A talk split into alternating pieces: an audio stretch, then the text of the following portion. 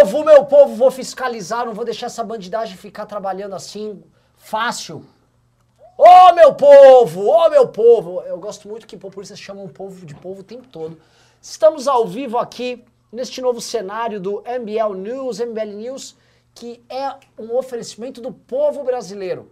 Povo brasileiro que está sempre nos revestindo de autoridade, tá? Para que a gente vá para cima dos vagabundos.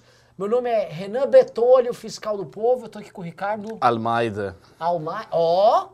Tá Caramba. vendo? É o povo islâmico com o povo indo-europeu. verdade. Não- Já temos metade, metade dos caras fortes no mundo já tá com a gente, Sim, hein? faltou o mongol só.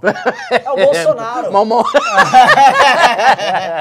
Faltou, faltou. Como assim? Eu sou mongol, pô. Eu Que sou- desrespeito ao grande Gengis Khan. Pois é. Coitado do Bolsonaro. Mas o Bolsonaro tá tomando aí uma chapuletada do tá. mongol careca, né? É. O Gente- careca tá chegando. Gente, só esse vídeo, essa live aqui vai ser muito, muito boa, tá? Mas lembrando que a live é o seguinte, eu vou querer saber quem, quem vocês vão descobrir. Tem um easter egg aí que vai aparecer, não sei, tá? Então eu quero que vocês descubram. Então vamos começar o programa, lembrando que Júnior Bozella está sempre nos nossos corações. Se alguém vier perguntar do Bozella, diga sempre que nós aprovamos. Eu não sei o que ele fez, mas com certeza ele acertou, tá bom? Chagas Bola, tô sempre no aguardo para você assumir como deputado. Indo-europeus debatidos exaustivamente. E Monstro Baleia sempre vindo no nosso coração, morto apenas para os filhos ingratos dele, tá bom? Estamos aqui ao vivo, pessoal. Programaço. Peço para você hoje ajudar na manifestação, mandar aquele pix cremoso que eu vou fazer a choradeira, Ricardo. Vamos fazer a choradeira? Tem que fazer a choradeira. Choradeira tem hoje fazer. tem que ter 3 que mil ter. de doação aqui pro Pix pra manifestação. Como é que foi do Santos Cruz? O pessoal tava devagar. Fraco. Mas Tava fraco, devagar. Ah, assim. vo- vocês, vocês não tem vergonha. A gente chamou o cara, o general, pra dizer tudo dos bastidores do exército. A galera, é, Sim. não importa. Parece Mas que mas só assim- agora chegou o sininho? O boné do. Oi? O seu boné tá na frente do Pix. Ah, é? Ah, é? Não, do O meu, Ricardo meu, meu, só, meu, só meu. Oh, meu Deus do céu. Aí, tá vendo? Já estão já, já me derrubando aqui de posto. Eu tava tão feliz com esse Ó, negócio de mago. Estão me ligando, o Arthur tá me ligando aqui. Deixa eu ver O que Arthur? quer. É, Ah, agora eu fiquei com o eram cabelo, aquele News. cabelinho de, do Renan, coroinha. deixa eu avisar aqui. Tô no News. Tô no Ai. News. É urgente. Vocês veem como hoje tá meio mambembe, né? A É. produção tá boa, mas eu tô aqui. Tô no News. É urgente, Arthur. Vamos ver. É, e eu tô aqui congelando. Tá frio pra burro, vocês não têm noção. Então, tá- realmente está muito frio, então vamos começar. Pessoal, parece que o Bolsonaro obteve grandes resultados ali, é, e números muito expressivos ali com a live dele. Ele eliminou Nossa qualquer Senhora. possibilidade de uso democrático das atuais urnas eletrônicas, porque ele Meu revelou Deus. muitas coisas. Né? Ele revelou, por exemplo, que aquele delay que nós tivemos durante a apuração na TV, na verdade era um esquema montado para manipular os números. Ele, olha só, esse número estava aqui igual ali. Quais foram, uma pergunta, quais foram os argumentos que ele levantou? Ele levantou umas planilhas que um- um- umas pessoas bizarras mandaram, então você não dá pra averiguar se a planilha que ele citou lá era uma planilha verdadeira ou falsa. Entendeu? Ele fala, ó, tô com essa planilha aqui, ó, muito importante, tem os dados aí, eu vou mandar tudo pra, pra PF.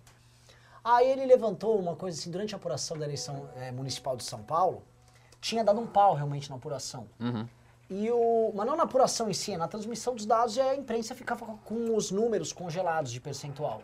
Aí, uma hora, tipo assim, eles destravaram o, o número de urnas apuradas, mas não destravaram os números. Aí ele, ó só, como é que pode quando tava 0,2%, tá igual agora?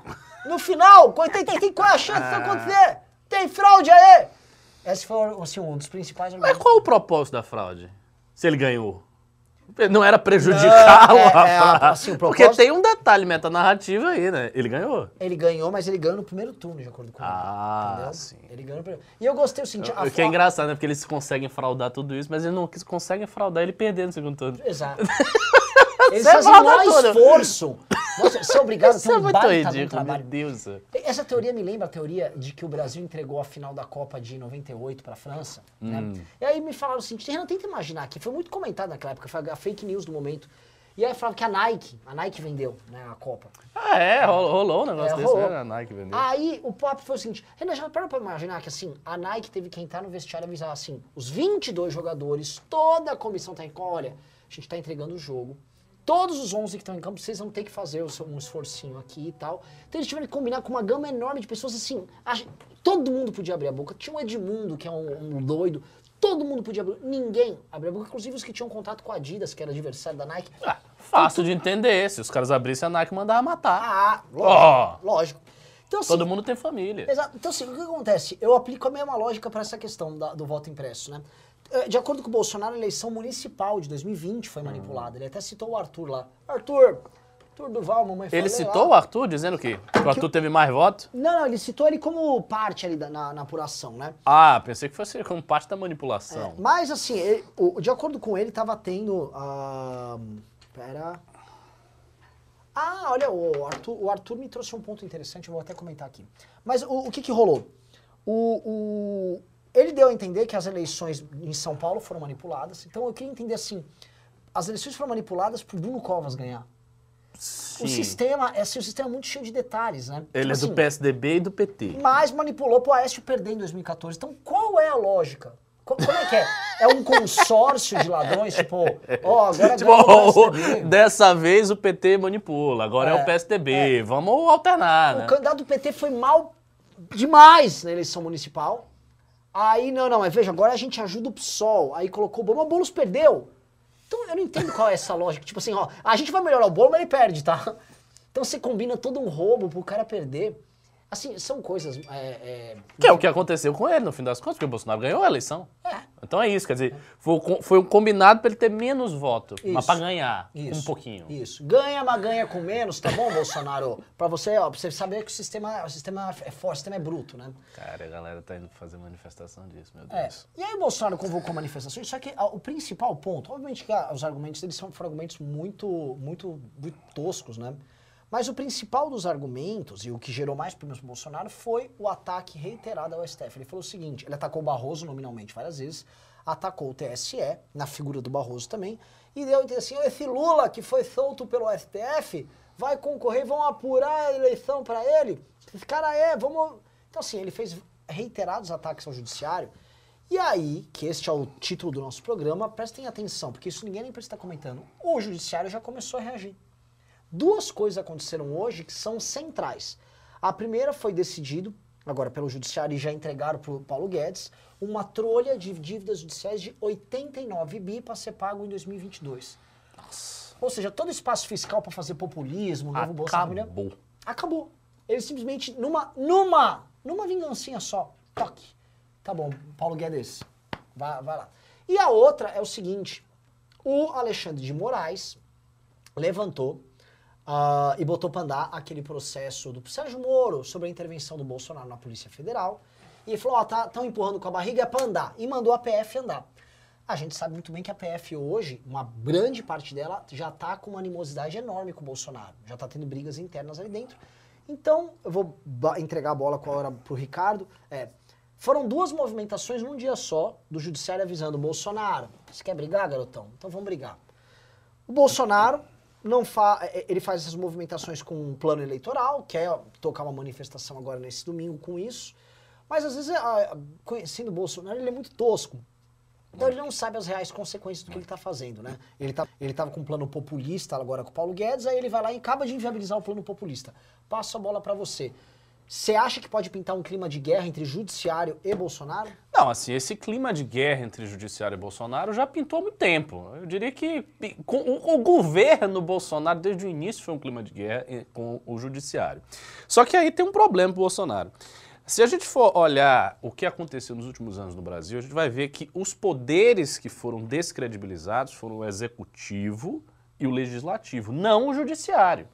Tudo que se tentou fazer em termos de vamos apurar a corrupção do judiciário, vamos chegar às instâncias superiores e ver o que está rolando, vamos fazer a, né, a, a, a, a lava-toga, isso e aquilo, nada rolou, nada foi para frente. Então, o judiciário é, no Brasil, há muito tempo, o poder mais forte dos três. A gente tem três poderes básicos, executivo, legislativo e judiciário, e o judiciário no Brasil é o mais forte dos três. Nem sempre foi assim, mas hoje claramente é. O judiciário tem uma proeminência adquirida nos últimos anos que ele não tinha há 15 anos atrás, há 10 anos atrás. O judiciário brasileiro hoje é outra parada. Inclusive, isso leva a grandes problemas na democracia, que é o fato de que esses ministros, às vezes, tomam para si certas atribuições que eles não têm. Então a gente vê muitos julgamentos a contrapelo da Constituição Federal, muitos, in- muitas ingerências em pautas de costume, tentativa de legislar no lugar do legislador. Isso acontece por quê? Porque o judiciário brasileiro está muito fortalecido no jogo democrático.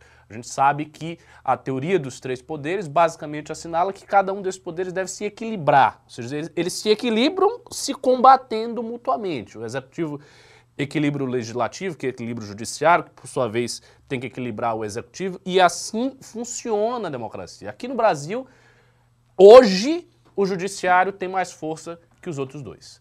O executivo foi maculado, digamos assim, a sua imagem, com tudo que a gente viu em relação ao PT e os, os presidentes anteriores. O legislativo, idem, a Lava Jato serviu, entre outras coisas, para escancarar o problema de corrupção no Brasil, e todo mundo viu isso aí. Só que não houve o- a, a- a contraparte. Né? O, o- o judiciário não se voltou contra si mesmo. Então, na briga do Bolsonaro com o judiciário, o Bolsonaro é mais fraco, ele perde. Outra coisa importante, essas duas tacadas que você descreveu são tacadas assim extremamente decisivas. Se a gente for colocasse numa balança, isso que aconteceu é mais sério do que tudo que rolou na CPI. Porque assim, isso, primeiro, a, a questão do, da, da PF é algo para impeachment. E segundo, é uma coisa que tem, tem poder para alcançar muita gente, porque é um negócio que mexe com certo moralismo da classe média, né, com a ideia de que ah, o Sérgio Moro estava ali, ele saiu. Então tem toda uma simbologia que pode ser construída por trás disso aí. É, um- é uma notícia com muito potencial. Você ter um presidente que interviu na PF, que tirou o diretor lá para salvar o filho, isso assim, isso é gravíssimo. Isso não é uma coisa, digamos assim, de difícil enquadramento semântico. Não, não, é, não, é, não é um negócio sutil. Isso assim é corrupção descarada. Isso é aparelhamento descarado da máquina pública. E caso vá para frente tenha a conclusão, é para impeachment de vez. Já aconteceu isso aí, a conclusão imediata é o presidente infringiu uma série de artigos aqui da Lei 10.059 do impeachment, cometeu crime de responsabilidade, porque ele não pode fazer isso, ele não pode usar a máquina pública ao seu bel prazer, e é dali para o impeachment, é dali para sair.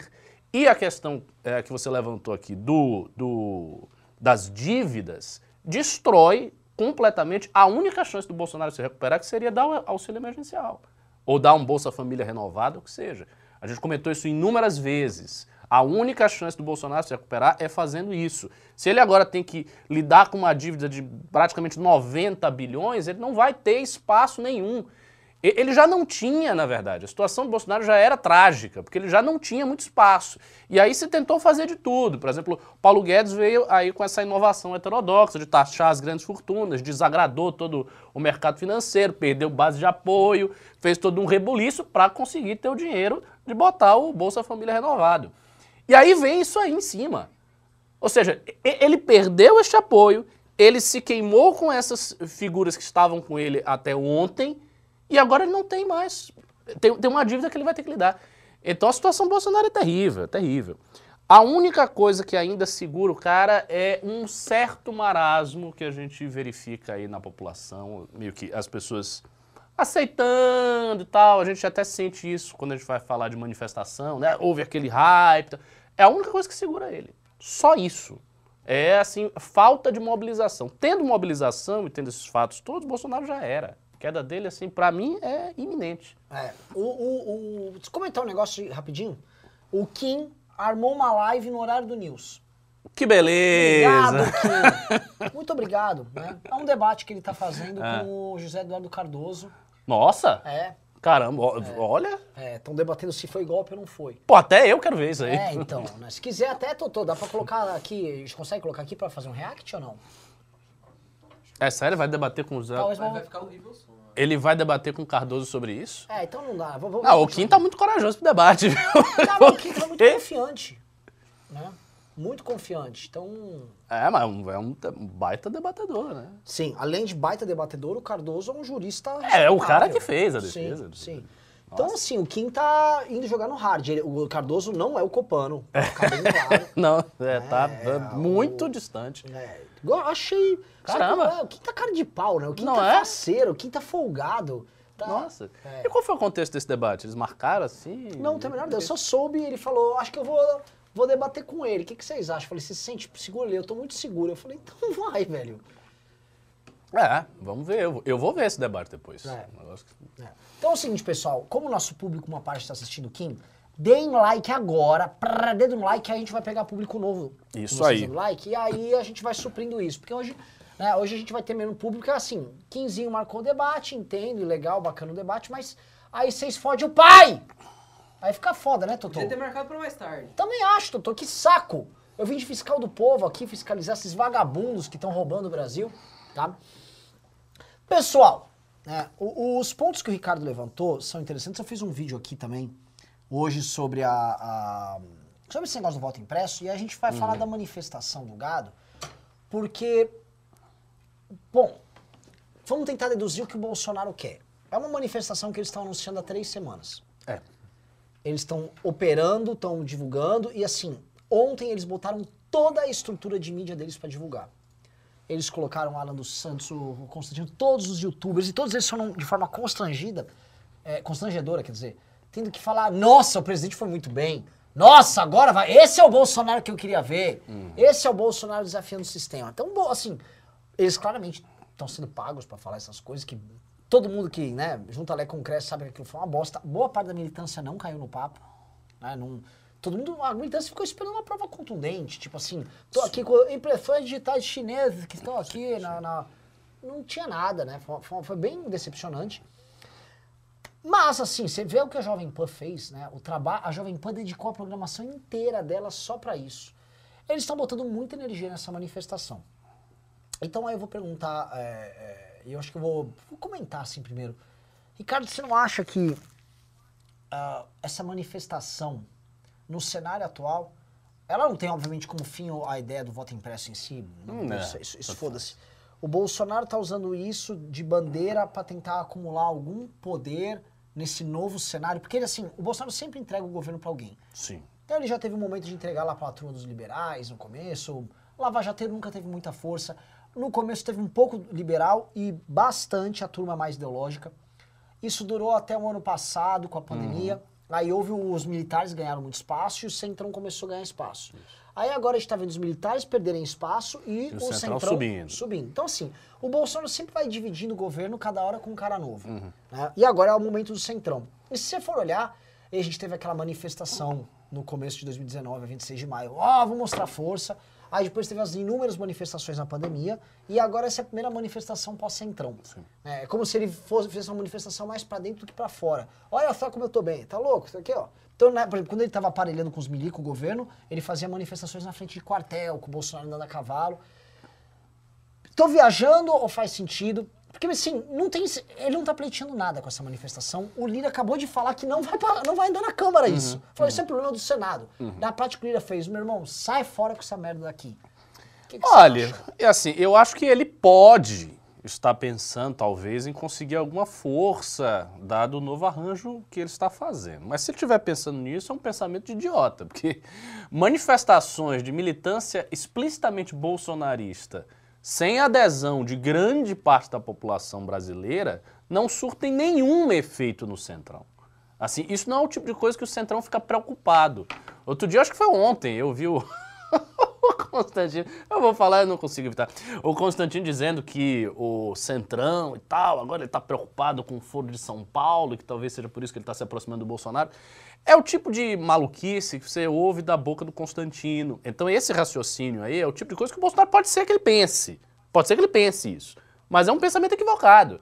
Porque eu pergunto a você e pergunto ao público o que é que um parlamentar que tem voto de máquina, que sabe onde é que ele precisa do voto, que ele precisa de emenda, que ele tem os esquemas dele, onde é que esse parlamentar vai ficar nervoso porque está rolando uma manifestação pelo voto impresso de militantes bolsonaristas que não votam nele?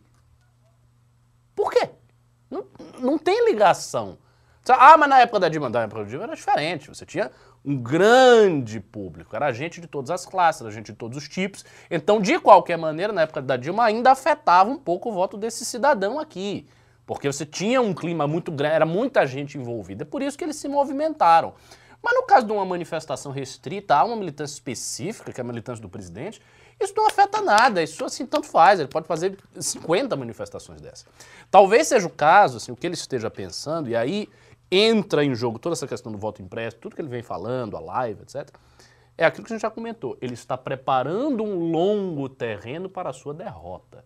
Uhum. E ele já começa desde agora. Então ele vai preparando esse terreno. E tem, eu acho que essa manifestação tem al, algumas coisas que ele consegue com ela. Essa é a primeira coisa. Ele vai preparando um terreno para a sua derrota. Para quando chegar no próximo ano ele falar, tá vendo, eu avisei, eu fiz live, manifestação, o a gente lutou. Foi às ruas, exato, é. o povo foi às ruas, a gente lutou contra o sistema, a gente queria o voto impresso, mas não deram o voto impresso, e aí é por isso que a gente está assim, etc, etc. É por isso que eu perdi, porque me roubaram e tal. E aí ele sairia numa derrota dessa em 2022 fortalecido. Porque é muito importante para o Bolsonaro, se ele for derrotado, que é bem provável, que ele saia bem. Uhum. Ele não pode sair como um fracasso. Ah, ele perdeu mesmo, ele não tinha voto, ele não é um presidente popular. Eu, por exemplo, eu já vi vários bolsonaristas dizendo que Bolsonaro tem voto sim. Eles acham que Bolsonaro tem voto popular. Eles acham que Bolsonaro tem força, eles acham que Bolsonaro tem voto popular, eles acham que Bolsonaro vai chegar em 2022 e vai vencer o Lula. E que essas pesquisas são tudo fraudadas, são pesquisas falsas. Eles acham isso. Então, eu acredito que seja muito importante manter no espírito da militância a ideia de que Bolsonaro é um candidato viável, que ele é um candidato forte e que ele é o, o, único candidato da direita que é viável e que é forte de fato. Sempre quando Bolsonaro é interpelado, ele vem com essa saída. Ah, mas não querem a, a mim e vou botar quem no lugar? Vai ter o Lula, é o Lula. Porque ele, ele precisa construir isso. Se ele aparece já a essa altura do campeonato como um cara fraco e que vai perder do Lula e que não tem nenhum recurso retórico para colocar no lugar, ele pode temer que parte do público dele tente migrar. Uhum. Pense, ah, não, então vamos para outro candidato, como foi o caso daquelas pesquisas do Datena. Né? Aquilo ali já, assim, já é revelador. E se tiver um candidato que no segundo turno com o Lula fique emparelhado e ele fique muito embaixo, por que, que as pessoas que não querem o retorno do PT não poderiam migrar para este é natural, candidato? É natural. natural. Então ele precisa evitar. E posso falar? Até um Não. parênteses. Ele tá tanto no e o PT, e o PT, o PT que ele tá obrigando o próprio eleitor a fazer essa escolha. E- ma- mas aí é que está. Se ele convence a parte do eleitorado dele que ele é forte sim e que o problema é o voto impresso, ele pega e ele bota uma, uma espécie de cenoura de burro para os caras ficarem perseguindo. O que, é que eles vão perseguir? Eles vão perseguir o voto impresso, porque com o voto impresso o presidente se elege. E aí vai todo mundo pro voto impresso, voto impresso. Então, eu acho que essa é a primeira coisa. Mas o problema, assim, de- dessa tese, é, não é problema, né? O acerto dele nessa tese é ela operar assim na cabeça das pessoas. Então, boa parte desse eleitor, 20, 30% do eleitorado, para salvar o Bolsonaro, ele teria que acreditar que as eleições são roubadas mesmo, né? Então, o que o Bolsonaro está fazendo é envenenar o poço. Exato. Ele está envenenando o poço, ó, não é possível ter eleição. Assim, Exato. eu posso até ganhar com essa urna roubada, tá? Mas aí eu ganhei, aí o povo ganhou. Mas é muito doido. Mas né, assim, é, ta- talvez esse negócio do voto impresso seja maior do que a gente imagina, viu?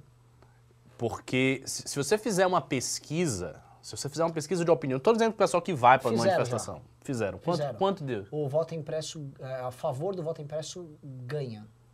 Entendeu? Por Então. pouco, mas ganha. Então, mas com quem que fez essa pesquisa? Com Não, as não, pessoas. com a massa, com a massa geral. Aí que está. Porque soa algo. Ok, qual o problema disso? A gente apoiou o voto impresso antes.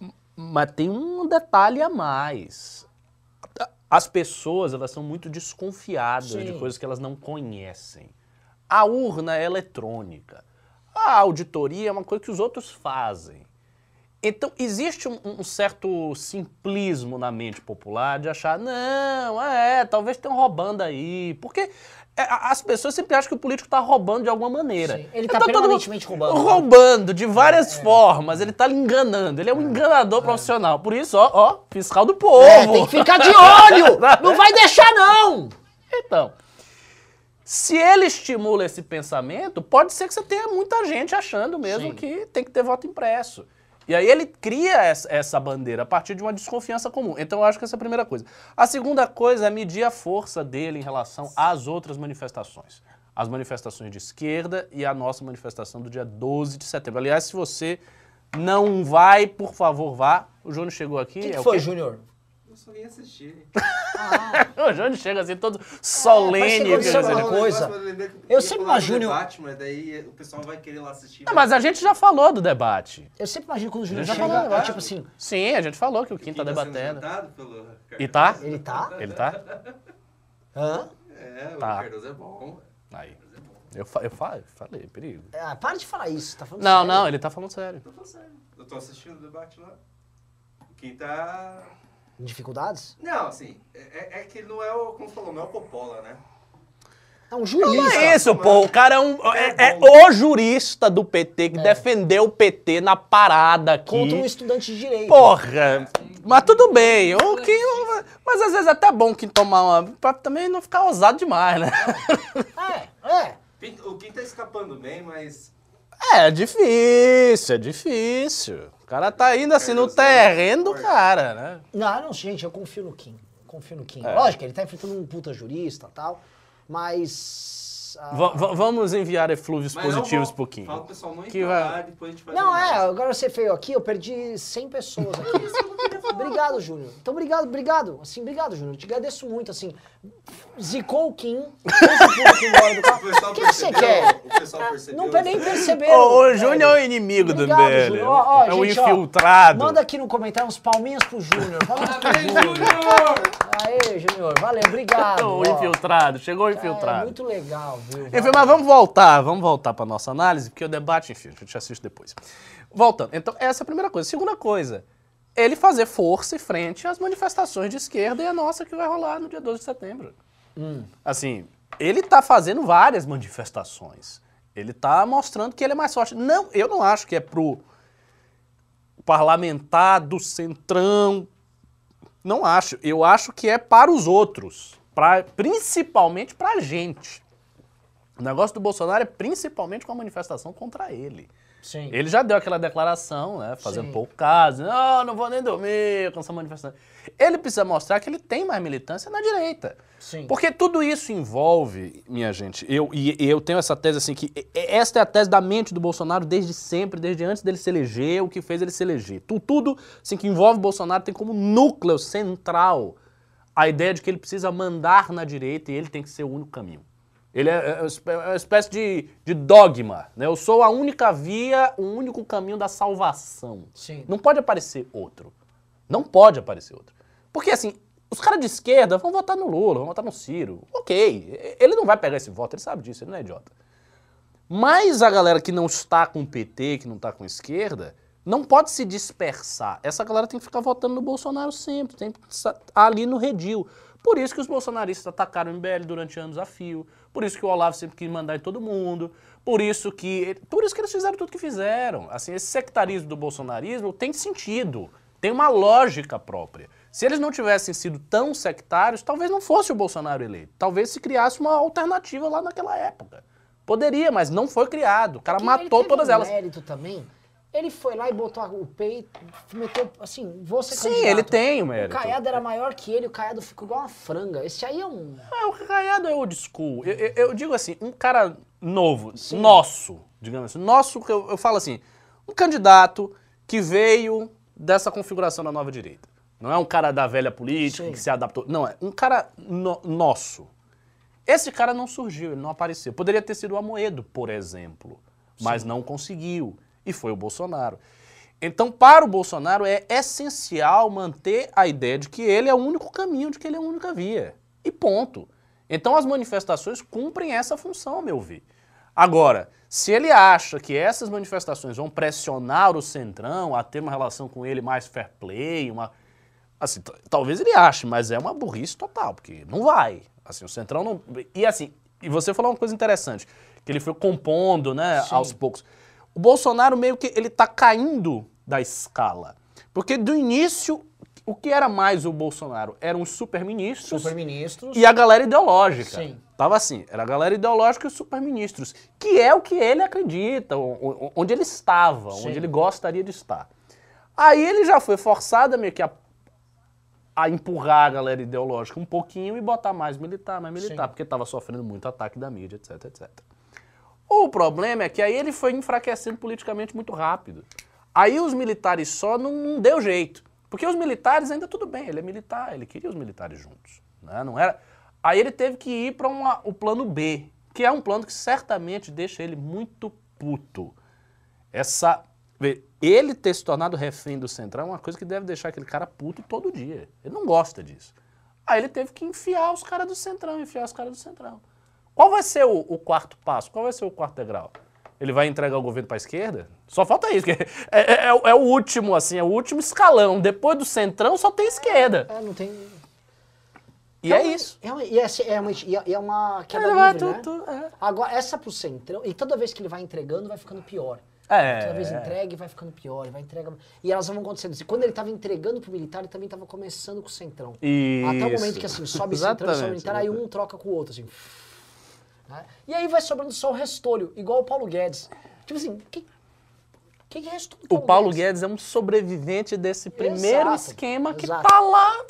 E aí ele é obrigado, né? Tá. Eu, eu vou comentar um negócio que aconteceu aí, né? Teve uma empresa, até conheço o dono Ferri, do Fintuit, que lançou. Ó, o, o Júnior, desculpa, o Júnior falou fake news aqui. A galera tá dizendo o petista tava sendo atropelado pelo Kim. olha é? lá, ó, quem, ó. quem tá aqui, viu? O Kim tava indo bem?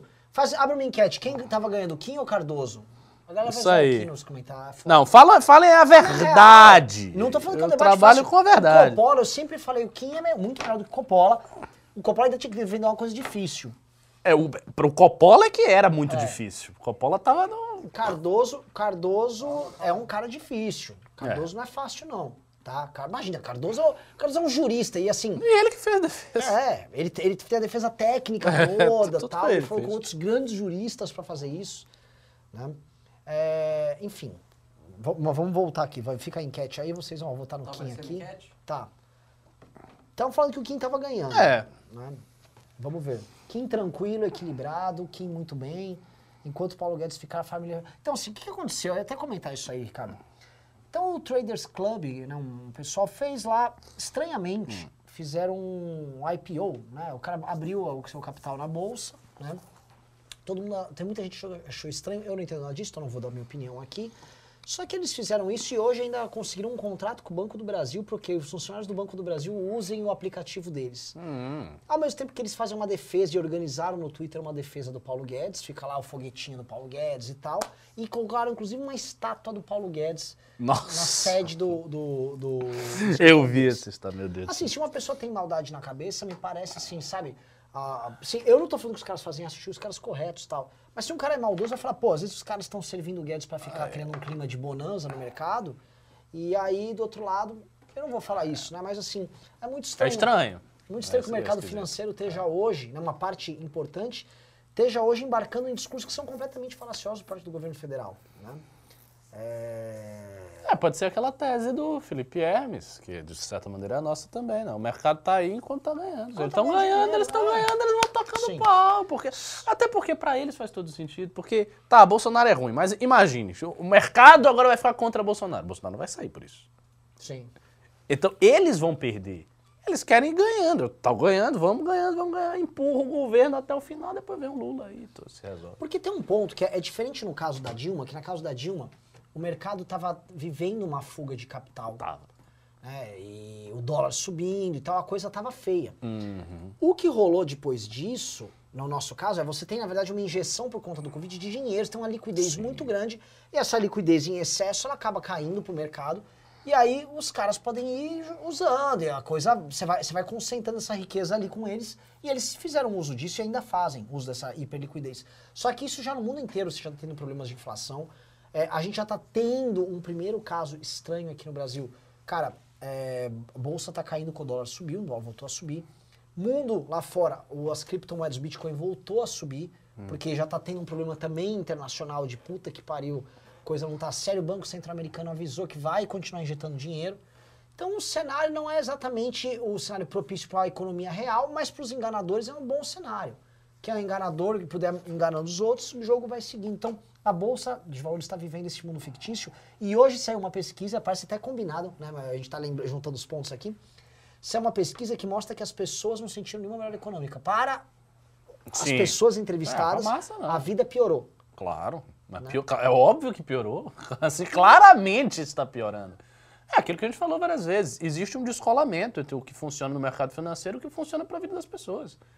Porque essa é uma tese que muitos liberais, eu acho que de forma apressada, rejeitam. Porque dizem, não, se está funcionando na Bolsa, porque, veja, a Bolsa opera com os ativos das várias empresas, as empresas estão listadas na Bolsa, então isso aí tem um reflexo direto. Não é o que se vê. Não está vendo. A gente não está vendo isso. É uma resposta muito é, by the book, de livrinho de Isso. manual, né? Ah, se é aqui, então é aqui. Uai, como não? Não.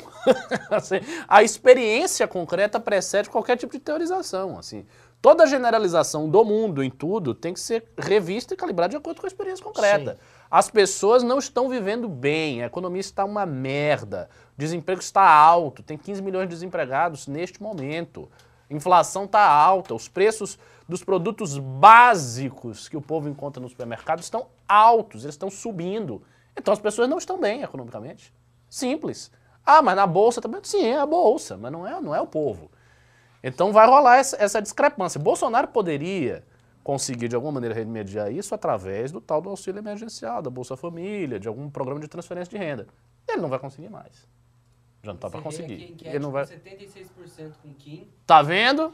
Kim vitorioso. É isso aí. É, aqui a galera falando que o Kim tá é, vitorioso, mas mandaram aqui que não tá fácil. Não, porra, claro que não vai ser fácil. O cara não é um idiota. O Tem cara alguns caras que mandaram o Cardoso é um cara experiente e está melhor preparado. O Cardoso foi melhor. É, Mas, mas veja, cê- a- tudo é uma questão de contexto. Cardoso é um jurista que ele tem mais de experiência de direito que o Kim tem de vida. Se pegar a vida inteira do Kim, a experiência jurídica do Cardoso é maior. O Cardoso foi o criador da defesa do PT no impeachment. É- Não não tem pessoa mais central à questão do impeachment do que o Cardoso. Outro ponto. O debate equivalente seria o Cardoso e a Janaína. O Kim é um estudante, tá um debatedor brilhante e tá enfrentando o cara. É um, Não, tipo, não, que não. O, o, o- Meu Deus do céu, o Miguel Reale. É, o Miguel Quem, Reale. quem redigiu o impeachment? Só pra avisar pra vocês, tá? A, redi- a Janina não redigiu o impeachment. Mas a Janaína participou de vários debates. Nos debates. Brigou e tal, pra ir. Mas ela não redigiu o impeachment, não. Bastidores, pessoal. Agora que a amada, querido. Agora que eu sou gado, né? A gente pode contar, né, Janaína? A primeira peça que você redigiu lá com o Hélio Bicuda, o Cunha falou: tem erros de português, isso aqui, isso aqui tá uma merda. O Cunha nem quis ouvir. Você Foi tá obrigado a botar o Miguel Reale na parada, o Miguel Reale entrou e ela não queria. Não, mas tem que meter isso tal. Hoje vocês veem da Janaína doidinha, imagina como foi. Foi um inferno lidar com a Janaína ali. É. Entendeu? Então, Bom, ainda bem que eu estava longe. não, foi, foi inferno. Quem tava- viu. Estava lá em Salvador, de boa, só, só fazendo manifestação. Deixa aí o trabalho pra vocês. Não, aquilo foi, aquilo foi momentos tristes ali. Então. Mas vol- voltando nisso, o Cardoso tem um outro ponto. É um baita debatedor. Eu acho Sim, que o Kim, ele é muito- ele Ele, é muito tá bom. naquele momento do anime que o personagem dele lá tá indo enfrentar um, um guardião de portal, sabe? Um chefão. É um Cerberus, que um tem cão. um poder de luta maior que o dele. Que É. claramente, assim, ele vai ter que virar Super Saiyajin ali pra igualar. Mas ele vai acertar uns golpes, É. imagino eu, e o cara vai, pô, respeitei e tal. E acho que isso é importante. O importante do Kim é isso, né? Ele é igual o Goku, ele é igual o próprio. Todos os personagens de anime, que é tudo igual. Que ele tá indo querer enfrentar o adversário mais forte, entendeu? Isso, é- isso eu acho muito legal nele. né? É, Um cara mandou, Renan sempre diminui os ex-amigos. Não diminui os ex-amigos. não diminui os amigos nenhum, cara. Até porque ex-MBL é o bicho mais traído e vagabundo que tem. A gente não fala dos caras, os caras vivem xingando a gente. né? Então. É, hoje mesmo tivemos. Rafael jogou a gente na fogueira. Não sou eu que jogou, tá? Assim, você perguntar pra todo mundo. Essa história é pública, já saiu na imprensa. Não tô inventando. Não tô contando nada que já não seja público. Tá? E a Janaína, é que a Janaína também falou que vai sair do PSL. O que, que mudou no PSL pra ela sair? A gente entrou. É, mas basicamente. basicamente é isso. Basicamente é isso. Então, esse pessoal todo vai tentar migrar pro partido do Bolsonaro. né? Agora, assim, é aquela coisa, né? Eu acho que eles estão fazendo isso num péssimo momento. Se bem que às vezes o cálculo não é tão absurdo assim, porque como o Bolsonaro ele vai desidratar, ele está diminuindo, então meio que vai haver uma, uma disputa mais dura para ver quem vai herdar o voto do cara, né? Sim. E aí vai começar um negócio de lealdade, quem é mais leal, quem não foi, não sei o quê. Vamos ver. Vamos ver, ó. Como só- é que tá aí? É, perguntaram cadê eu tô masturbando. Ah, Nossa, eu tô masturbando, grande momento. é, Ai, ai, ai, ai. Pronto. É, sei lá, mandem as notícias aí como é que o Kim tá indo, tá? Vamos voltar aqui. Ah, outro ponto que eu acho que é- era. A gente não fez live quarta, então muitas coisas da semana ficaram Sim. voando, né, Ricardo? Fez a live com o Santos Cruz. Uma coisa que eu queria voltar a falar com vocês é do meu Borba Gato. Meu Borba Gato. Sabe por quê? Eu achei que ninguém ia dar bola pro meu Borbinha Gato. E porra, trending topic. Foi grande? O, o, o Borba Gato ele foi mais pesquisado no Google do que todas as manifestações da esquerda. Sim. E, a- e o próprio incêndio da Cinemateca. Que é uma coisa que a gente tem que abordar. Ah, vamos falar aqui hoje de incêndio da Cinemateca. É, O que, que aconteceu, né? Eu ia comentar com você. O Rubinho juntou essas peças. O Rubinho falou, ó, tenho aqui na Câmara um projeto de lei que quer alterar o nome de todos os prédios públicos e locais, logradouros em São Paulo, que tenham qualquer referência a escravagistas. Hum, Tocado pela Erika Hilton, do PSOL. Aí, um cara do PSOL, que foi candidato a vereador pelo PSOL, com um grupo de pessoas ligadas ao PSOL, tacam fo- fogo no, no Borba Gato. A reação foi muito pior do que eles imaginavam. E esse acho que é, É, o ponto é o que ponto. eles não imaginavam. A sociedade brasileira não está em. E isso é muito estranho. Porque a direita americana, é, é- eu não sei qual o tipo de conservadorismo que tem aqui, que muita gente que ninguém imaginava, no próprio campo da esquerda, e não estou falando dos nacionalistas, estou falando do Peninha, o Eduardo Bueno, foram lá e, plau, vieram com uma versão, não a versão dos liberais, falaram, tipo, você tá errado, você tá falando merda, deixa a porra do Borba Gato aí, que isso é ignorância. E aí, não foi colando, e aí hoje, pra tentar virar o jogo, a esquerda veio com um false flag. Por que eu cravo que a esquerda veio com false flag? Porque não existe um, um movimento social pró-Borba Gato que vai jogar tinta numa referência do PSOL. Jogaram tinta na Marielle e escreveram Borba Gato vive. As únicas pessoas que poderiam fazer isso seriam os bolsonaristas, mas eles não têm por que fazer porque eles não têm razão pra fazer isso. Sim. Eles estão focados em outras coisas. Tanto que os bolsonaristas nem falaram muito no negócio do Borba Gato. Passou aí o Borba Gato e a galera tá falando de voto impresso. Sim. Eles não entraram direito. Quem entrou assim, foi o MBL, alguns liberais e tal, a galera da, da, da cultura liberal aqui do Brasil, e algumas figuras de esquerda, como Uhum. você disse, fazendo um contraponto. Não foram os bolsonaristas. Ah, Borba Gato, olha aqui, eu- esse- esses criminosos, é por isso que o governo Bolsonaro... Não, eles estão focados em outra coisa. Então deve ter sido false flag, sim. Tem, Sim. tem cara de Ah, false Inclusive a flag. cheiro de tinta, a, a cor da tinta vermelha que jogaram na Marielle é o mesmo tom, que é um vermelho meio morto, um vermelho meio, meio fosco, mais claro, jogaram no, no, no Marighella. No mesmo dia, o mesmo tom de tinta em do- dois lugares de referência da esquerda. Ah, tá, então pode ser o mesmo grupo de direita, né? Ou não, pode ser o mesmo false flag sendo, sendo tocado, que me parece muito coincidência essas coisas sendo feitas, sem uma motivação. Isso, não faz parte nem da tradição dos grupos de direita no Brasil de Nenhum. responderem assim. Nenhum. não eles nunca fazem isso. Nunca fizeram isso na, Essa na coisa história. de jogar uma tinta Aqui. vermelha, aí o sangue. É, e vi, Borba Gato vive.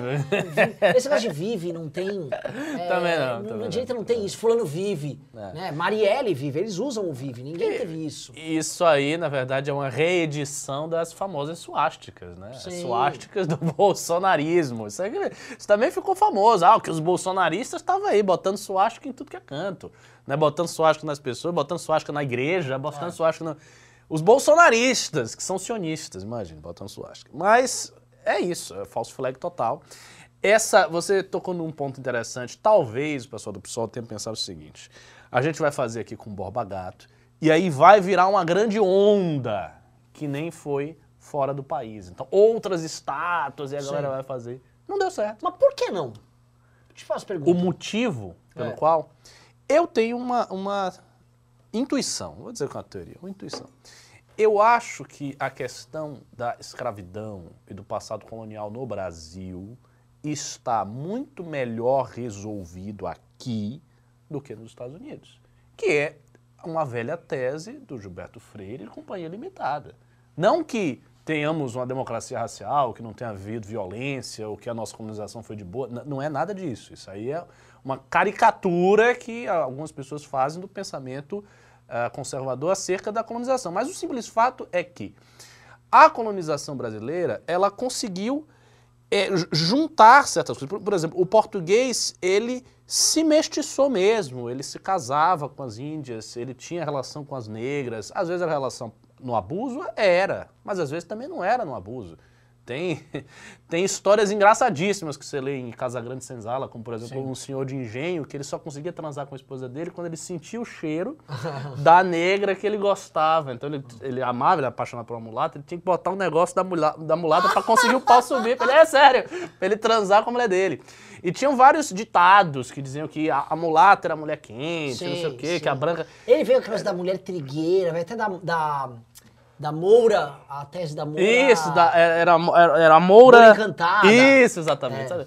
Então, essas coisas foram muito importantes para a formação da cultura brasileira. Então, isso fez com que a- as, a- as raças no Brasil se misturassem de um jeito único, diferente dos Estados Unidos. A colonização americana não era assim.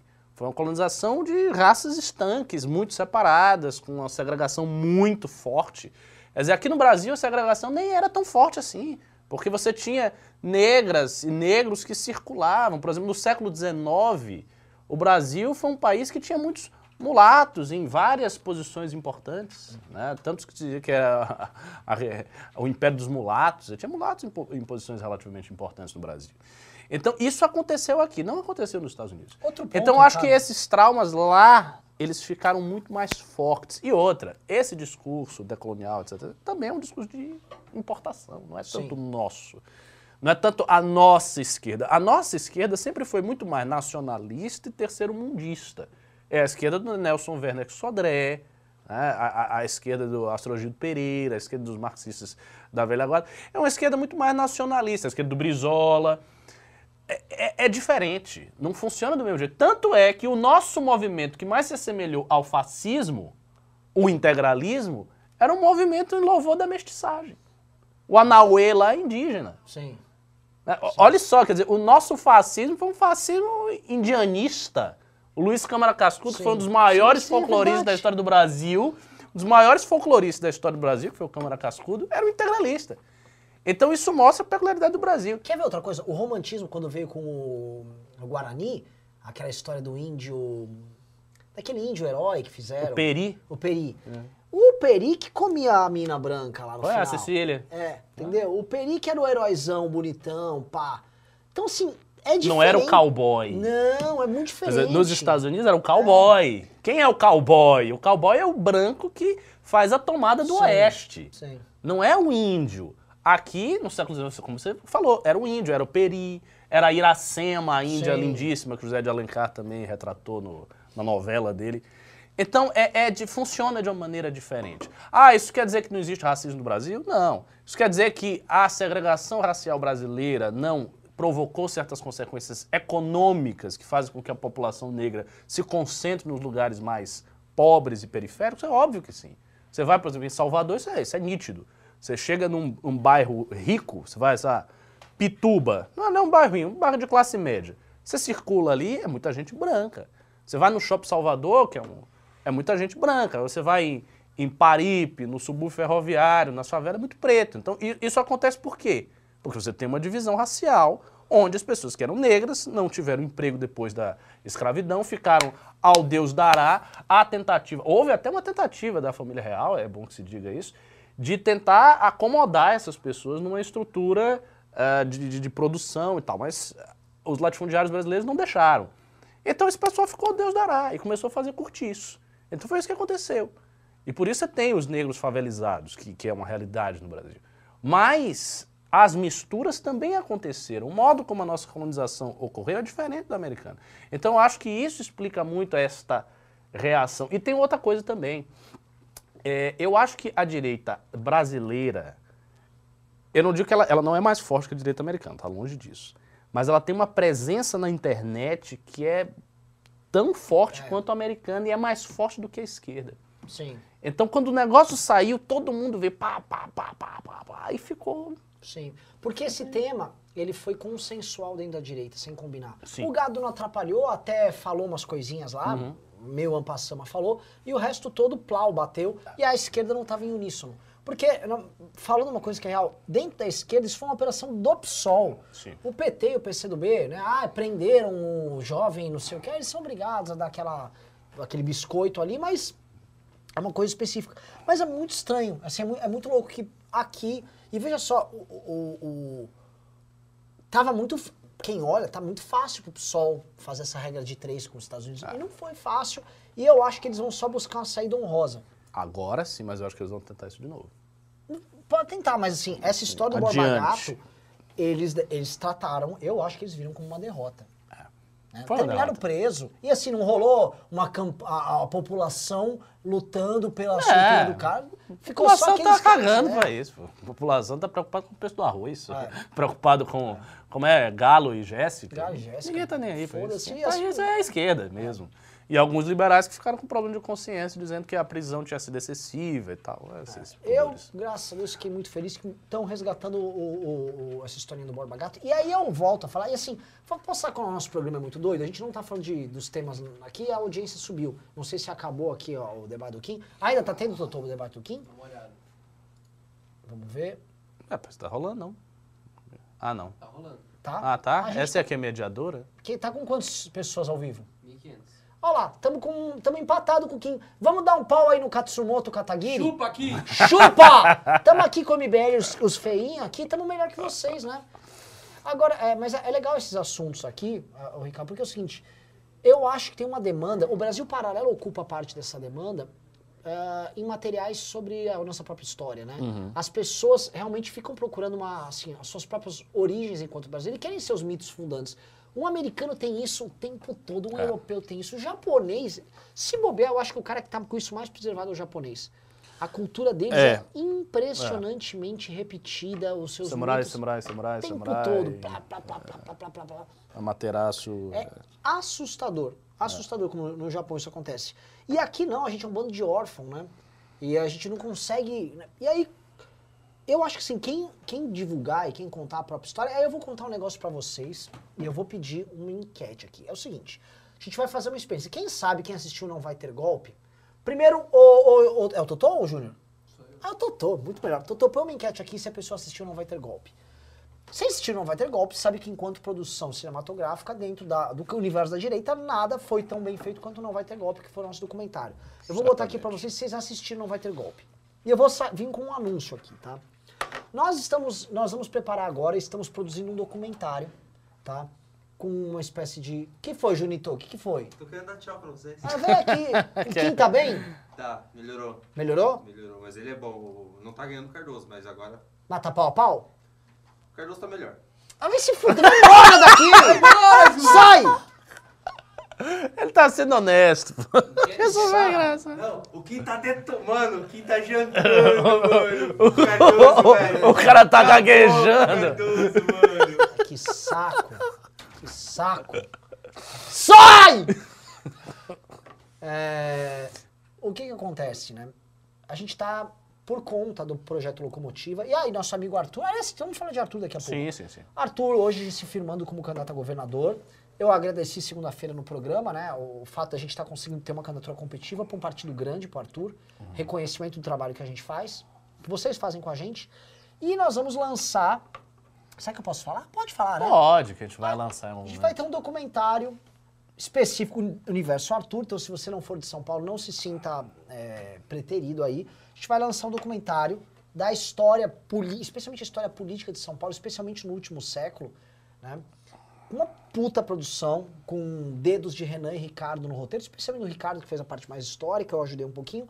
E aí, produção de toda a molecada e tal, e vai estar vindo filme aí, tá? Pergunto pra vocês, aí eu jogo a outra enquete, tá? Porra, 44% do público não assistiu, não vai ter golpe? Tudo vacilão. Vocês são muito vacilão, hein? É, eu achei bastante, hein? Alto demais. É. Pelo amor Mas de você Deus. sabe que tem muita gente que tá nos acompanhando que nem tava quando não vai ter golpe foi aberto aquela vez, né? Sim. Tem uma galera que nem tava, eu acho. Talvez se fosse o caso de algum momento abrir esse filme de novo, hein? Né? Outra, outra enquete, puxa outra enquete aqui. Você começou a acompanhar o MBL News em 21? É, tem que encerrar essa enquete primeiro. Ok, encerra, certo. encerra essa aí, deu 56 a 44. 2021, 20, 20, 19, 19, 18 ou pra trás? É. Tem- po- pode ter quantas opções? Muita gente, você vai ver como muita gente foi esse ano. É, é impressionante a rotatividade do público, eu acho. Tô, tô chutando aqui. Então, uma coisa que eu vou comentar com, com vocês é o seguinte, quero saber, né, vai ter essa enquete aqui, é, se vocês Vão, porque assim, a primeira vez que a gente tá entrando agora, a gente vai contar história e tá in- voltando no tempo, dando uma visão muito MBL desse processo histórico aqui de São Paulo tal. E uma coisa. Tendo essa perspectiva liberal, nossa, fazendo, recontando um pouco a história, indo buscar imagens de época. E com uma pegada diferente, porque o Kim e o Arthur participam do filme, não é que eles são sentados numa cadeira. Eles participam mesmo, é uma aventura do Kim e do Arthur, tá? Vai ser meio rock and roll isso aí. Totô tá preparando a enquete. É 2018. O que, que você acha, Ricardo? Você acha que é uma empreitada boa? Acho maravilhosa. Eu, eu acho que vai ter muito espaço para isso, porque, por um motivo muito simples, o, o Brasil Paralelo não consegue capturar todo o público. Existe uma grande desconfiança, porque o Brasil Paralelo é vinculado àquelas teses olavistas, né, que estão em declínio. Então há uma desconfiança. E, por outro lado, você não tem nenhum único canal, nenhuma iniciativa semelhante de fazer documentários históricos, documentários sobre... Por exemplo, um documentário que eu queria, eu, eu queria assim, trabalhar no estudo deste assunto, seria um puta documentário sobre a China do século XXI. O que, que vai rolar, o que, que vai acontecer, com previsões, sabe? Com uma parte do documentário toda dedicada à famosa armadilha de Tucídides, vai rolar uma guerra, estamos entrando numa nova guerra fria. Esse, esse é um assunto, assim, muito legal, muito importante pra gente entender o globo. Outro, outra coisa que eu queria muito fazer, e esse eu poderia fazer quase, a estrutura quase completa que eu tenho conhecimento. Seria um documentário sobre o mundo islâmico de hoje. Terrorismo, terrorismo, jihad, jihad global, primavera árabe, essas Posso coisas. falar a um galera não negócio? sabe nada disso. A gente não sabe. Pô, você ter uma hora de produção com isso aí, com entrevistadores bons, por exemplo, a gente entrar em contato com alguém, sei lá, da Síria. Pensou? A gente entra em contato com um cara da Síria, com um ministro lá da Síria, com um sujeito do Irã. Porra, isso é um negócio Olha, revolucionário. conseguiria. Conseguiria entrar em As contato. embaixadas desses países costumam ser muito Exato, ex- exatamente. Assim, dava pra fazer um negócio foda. Se pegar um, um cara, por exemplo, um cara de Israel representando Israel, um cara da Palestina representando a Palestina, e aí você ter a parte histórica toda que eu escreveria os roteiros, é um tema também, assim, candente. Tem, assim, tem muita coisa boa que dá pra fazer. Por exemplo, sobre a história do Brasil, pegar as revoltas brasileiras que teve, toda a revolta. Pegar, por exemplo, o Império Brasileiro, você tem um puta documentário sobre o Império Brasileiro. A partir de uma perspectiva que não seja de esquerda, que não seja marxista. Uma perspectiva nossa, construída por a gente. É um negócio muito bacana. Ó, Tem vários, vários temas. Eu você errou uma coisa na enquete. É quando você começou a acompanhar o MBL News. Ah, mas eu acho que você falou MBL. É? É, eu creio, que- eu MBL. creio sim. Ah, então a galera mais antiga a mais antiga, mas aí conheceu o 2018. MBL. Às vezes o Ah. cara acompanhava no Instagram, É, é. entendeu? Acompanhava no Face. Mas mesmo assim, ó, em 2021 e 2020 tem uma quantidadezinha grande de gente, hein? Sim, é 30%. É bastante, bastante. Nossa, daqui uns 10 anos a gente vai estar tudo... Eu vou perguntar pro Carratu. Gente, ô Totô, é, vamos ver como é que tá de Pix. Cadê? Deixa eu ver o que, que o pessoal tá... Tem... Aqui. Vocês podiam vac- fazer vaquinhas pros documentários? É, pode ser, vaquinhas pra custear os documentários. Boa ideia, Edvan. Me converte, professor Ricardo. É. Você quer que eu continue? É, live. É, Entra todo mundo, conversa. uau! Que nem aqueles santos da Indonésia que chegavam e convertiam multidões. Ai, ai, ai, ai. Ele falou, comecei pelo Kim, BL, pá, respondi Bernardo, Bernardo Kister. Você, come- você conheceu o, o MBL pelo Bernardo Kister? Nossa, foi, você melhorou aí de posição, hein? Show e tal. Eu, eu acho que a galera ia gostar bastante dessa ideia de fazer uns documentários sobre assim, temas Pra dar certo, já vou avisando vocês. A gente precisa fazer o de São Paulo, esse primeiro. bombar. bombar. Bombar. tá? A gente entende que é um tema um pouco mais local, só que assim, gente tá tratando de temas nacionais ali. Sim. Tá tratando de guerra de 32, a gente tá tratando de industrialização do Brasil. De Ah, Getúlio, do que? Getúlio. De tudo, de tudo. De tudo. É. Então, ó, pu- puxa essa enquete do News, Totô.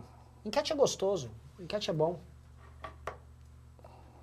Só Olha, já- um cara mandou, comecei a seguir o MBL depois que o Kim foi no Flow. Olha o, só. O Sargassum Sagaz. Que interessante, né? Aí o cara tá aqui no News. Uhum. Ô Sargassum, Interessante, né? Tua, tua... Imagina, o cara, ele chegou completamente tipo assim, deixa eu ver esses caras aí, né? É, será que Ricardo acredita em inferno físico? Acredito em inferno do jeito que é descrito no Corão. O quê? Tipo assim, de, de queimar e tal? É, não, não é que é físico como é isso aqui, é porque é uma coisa com um corpo diferente. O corpo é ressurrecto, né? Então é uma fisicalidade que é incorporada ao espírito. É como o paraíso também. O paraíso não é propriamente só espiritual, como se fosse um, uma ideia. Ele é uma realidade de corporalidade resgatada. Mas isso é um tema complicado. É, lá, lá, lá, lá, pá. Sobre o que que vocês... Aí, uma curiosidade. Sobre o que que vocês mais gostariam de ter um documentário? O que que vocês aí, Isso, vocês aí... joga- joga aí no- o que que você... aí. Pode jogar, eu tô olhando aqui. O que que vocês mais gostariam de ver? Mas não, não brinque não, uma coisa séria. Você- um assunto que você queria saber. Um documentário assim, um documentário de 40 minutos, uma hora. Meio que Brasil Paralelo, mas com uma produção um pouco mais arrojada, com convidados de fora. Acho que uma coisa dessa, por exemplo, a gente pode ter muitos convidados de fora, eh, de fora da direita, de ge- gente que não é conhecido e que aparece, que se torna conhecido.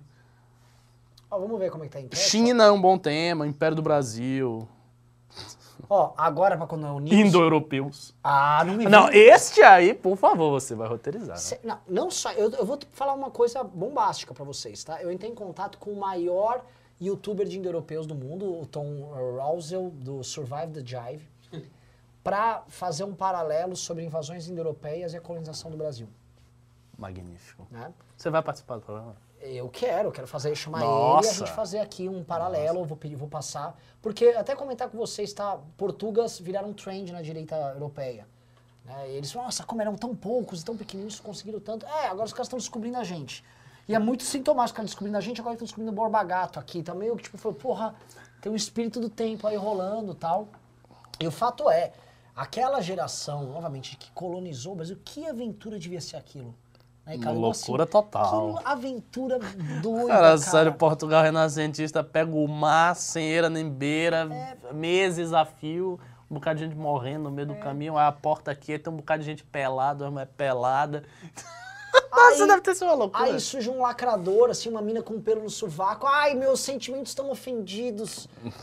Sabe, você só existe por causa de um bando de louco. Louco, louco, louco, louco. É foda. Olha, é muito louco aqui essa pesquisa aqui, porque ela mostra o seguinte. A 26% do News surgiu esse ano. Ah, 22% ano tem, passado. tem muita rotatividade, por exemplo. Eu sinto, as pessoas, às vezes elas somem vem novos nomes aqui. não- Sim, sim. O Rola público isso vai... bastante. Por exemplo, o, o grande Alessandro Mônaco talvez seja uma pessoa que um outro saiba.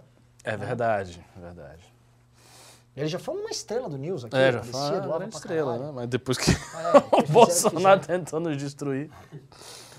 Então o, o, o pessoal tá falando de, de insurreição pernambucana até Tem Indariana. tudo, Não me tem- fale de tem Indariana, tudo. que ainda é o dos temas indo-europeus é o meu favorito. Tem Tá. tudo aí. O, o Totonho, ah, o, Ca- vou ver se o Carratu mandou aqui quanto foi de Pix, mas eu, me, me cheira que o pessoal não tá mandando Pix. Hum. Ó, entrou 500 reais de Pix hoje, tá? Ah, muito baixo. A gente precisa bater meta, pessoal. Pessoal, a gente tem que bater meta. Eu preciso de mais 2.500 reais de Pix. Os meninos nossos ontem, deixa eu contar, ontem foram colar Lambi-Lambi. né? A gente agora tá dividindo os times mais em Lambi-Lambi as faixas. E ontem teve, não vou lhe falar quem, mas teve molecada nossa que tomou enquadro da polícia. Eu fiquei sabendo, é? fiquei sabendo tudo. né? teve galera nossa tomando enquadro, mas a polícia... Mas saíram bem, saíram, saíram bem, Saíram na maciota, não estavam depredando nada. Mas é o seguinte, outra coisa que está rolando, operações com faixas acontecendo em muitos estados que a gente não imaginava que ia acontecer. Começou agora na Paraíba a operação. Então, assim, vou até fazer uma reclamação, vou fazer uma reclamação pública. Tá muito nas costas do MBL essa manifestação, pessoal. Tá muito, nas, tá muito no nosso lombo. 98%.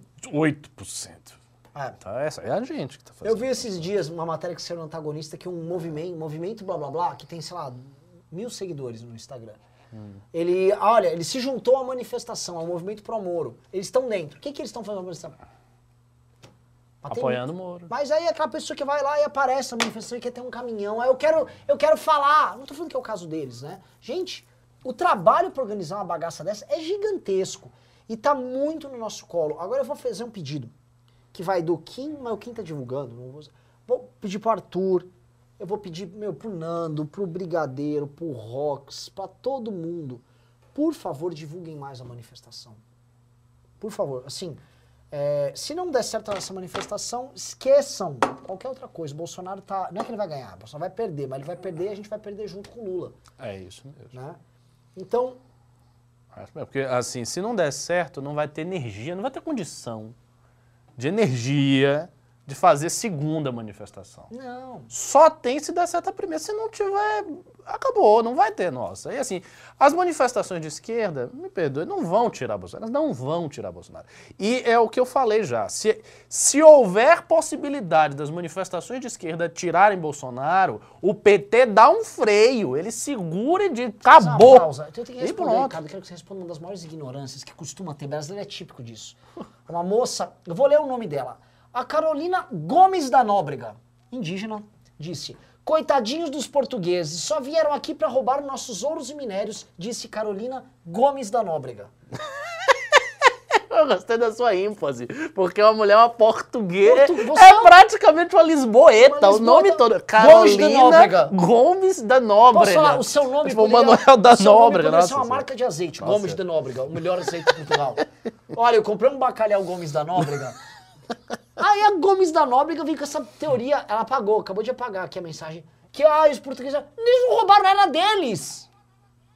O Brasil era dele, eles pegaram, eles tomaram. No fundamento que era uma conquista militar, porque sequer os índios tinham uma noção de propriedade. Eles estavam assim, os índios estavam em disputa, o Tupi brigando com o Tupinambá tal. Apareceu o Portuga, beleza, foi um fato estranho, mas uns se juntaram com o Portuga aqui, outro ali, e o Portuga tomou todo mundo. É deles. Essas, essas coisas, tipo, roubaram o nosso ouro. O nosso. Que nosso? Você, você, você é a da turma que veio aqui pegar o ouro, porra. Ô, Carolina. que, é uns papos, velho. Eu- mas assim, isso é muito papo assim. Né? Os, levaram nossos ouros, nossa riqueza toda pra lá. Não, é deles.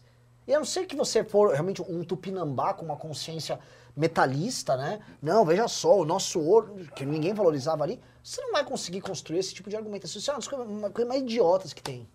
É. Aqui, ó, O Renan querendo lacrar, tadinha da bigoduda. Ora, pois. Ora, pois. Mas, ô, ô, ô, Gomes, eu não tô enchendo o saco. É que sim, não tem fazendo de ser de burra, nada. Tô só tirando sarro, porque é um, é um daqueles. Ih, um cara mandou quem tá apanhando muito do Zé. Para.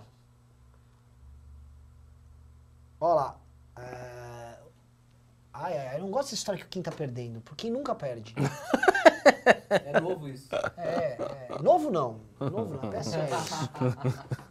É falso, na verdade. Quem está ganhando, vocês não estão percebendo. Vocês não estão, vocês não estão assistindo o mesmo debate.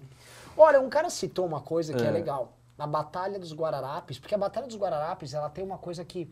Ela é quase também um mito fundante do Brasil. Sim, sim. Né? A- houve três tipos de tropa mesmo. Uma tropa mais portuga, uma tropa de um cara que pegou os escravos negros e um cara que veio com uma tropa de índio. Eu não lembro o nome deles. Também não. Mas rolou isso. E não é que é assim, é tipo, ó, houve. esse- Não, teve mesmo as tropas dos caras. Até que não entender por quê. Tipo, o, o- sabe, eu vou ver cada um com uma tropa, tipo, tipo o Seven Nation Army do É, Hobbit. às, vezes- às, às, às vezes deve ter sido me- me- meio que é, o, o cara tinha um conhecimento dali, o Tipo, outro traz foi, uns é. índios aí. É. É, é. É. E assim, os índios. E tem um outro detalhe também, que é uma coisa que até eu vi num comentário de uma amiga minha no Twitter. O pessoal acha que os índios, eles eram coitadinhos e passivos. Né? Um povo que estava aqui vivendo idilicamente, e de repente chegaram os portugueses violentos, colonizadores. Não. Os índios eram, eram guerreiros, eram gente guerreira, gente acostumada à guerra. Eles não venceram os portugueses porque não tinham tecnologia, mas eles tinham, assim, eles tinham coragem, agressividade e tal, e dominavam entre si. Você tinha ali uma economia de dominância de várias tribos muito dura, muito forte. Se eu não me engano, Ricardo, aí tem que pegar quem estuda a pré-história brasileira ali e tal. O- os, os tupis, quando o português chegou, eles estavam num processo de expansão. né? Estavam, Era eles um- estavam tomando o, o litoral A todo. tupizada, assim, dava A mais tupizada eles era- eliminar geral ali. É, Era, era pesado. É, é, e, não, e não tinha essa- também essa ideia do índio. Não era o índio, era um monte de tribos que não. um- um Que cara- falavam dialetos diferentes, que não era a mesma língua. é. E se odiavam. O ódio deles era assim. Tenta imaginar um ódio milenar entre É. determinadas tribos. Né? Uma tribo odiar a outra, assim, por séculos e séculos a fio. E você sabe que o, o português em si, a língua portuguesa, só foi mesmo ser estabelecida Sim. Século XVIII pra cá, Sim. assim, meio com dificuldade. Tinha uma língua- comum, né, 19, o- é, o- Inhangato. Isso. O Inhangato que era uma espécie de mistura tupi com, com É. português, uma coisa que era a língua que os bandeirantes falavam. Eles falavam em Inhangato. E, e tem até hoje, existem dicionários disso. Que Dicionários fala?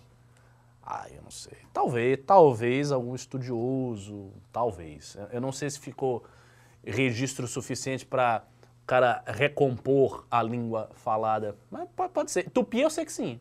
Tem muita gente que fala tupi. Muita gente. mas tem gente que fala tupi. Tem gente que fala tupi.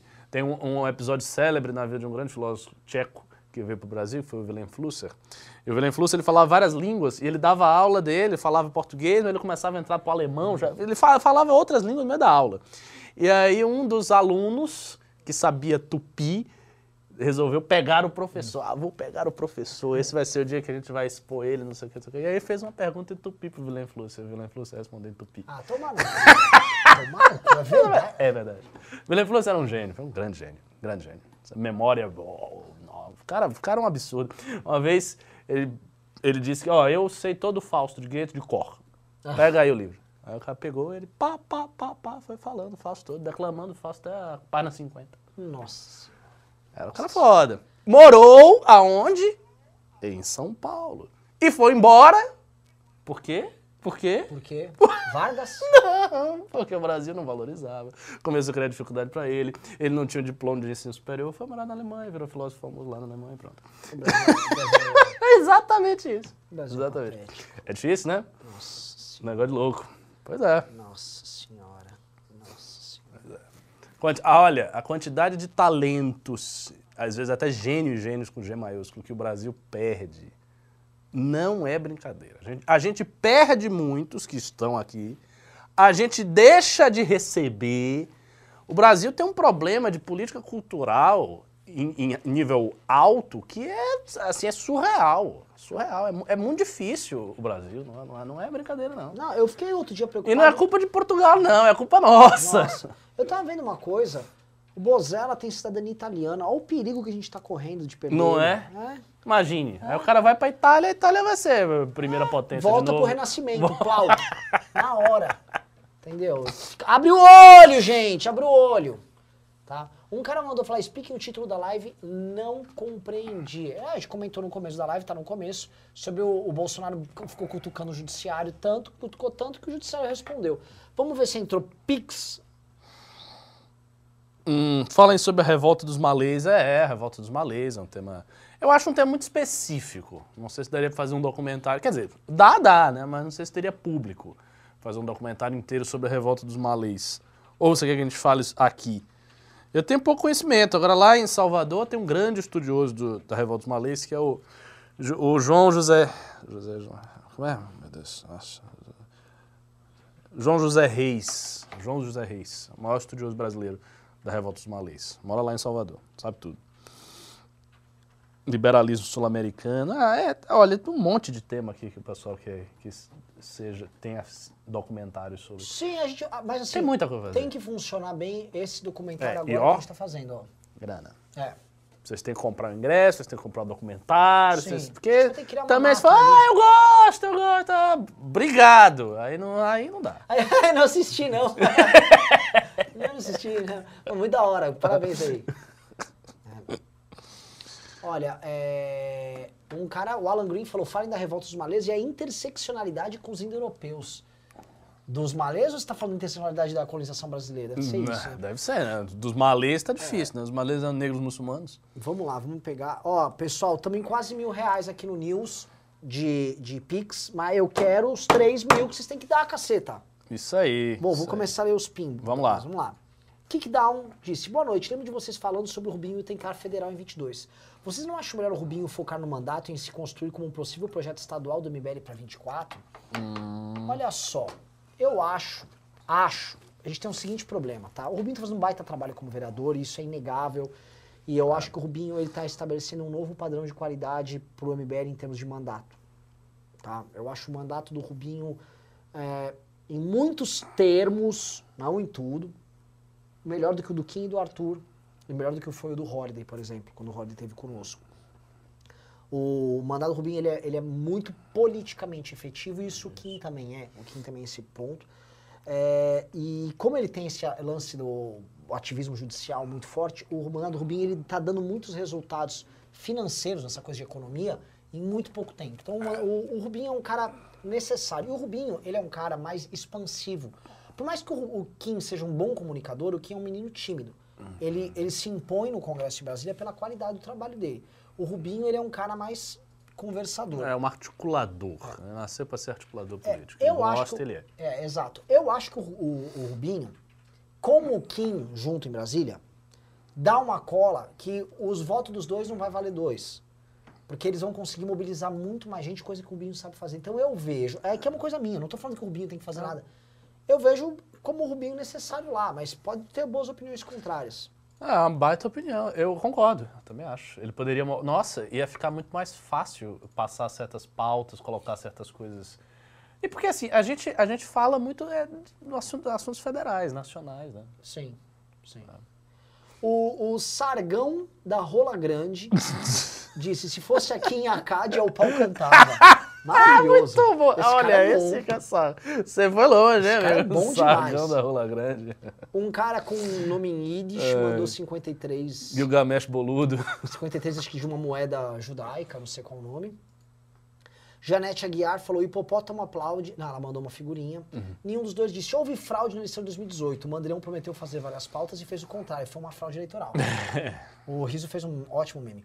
O Álvaro Inácio disse: a junção de todos os influenciadores não dá um Kim, Renan, Nando, entre outros. Todos vocês estão em um nível intelectual e moral muito maior do que eles.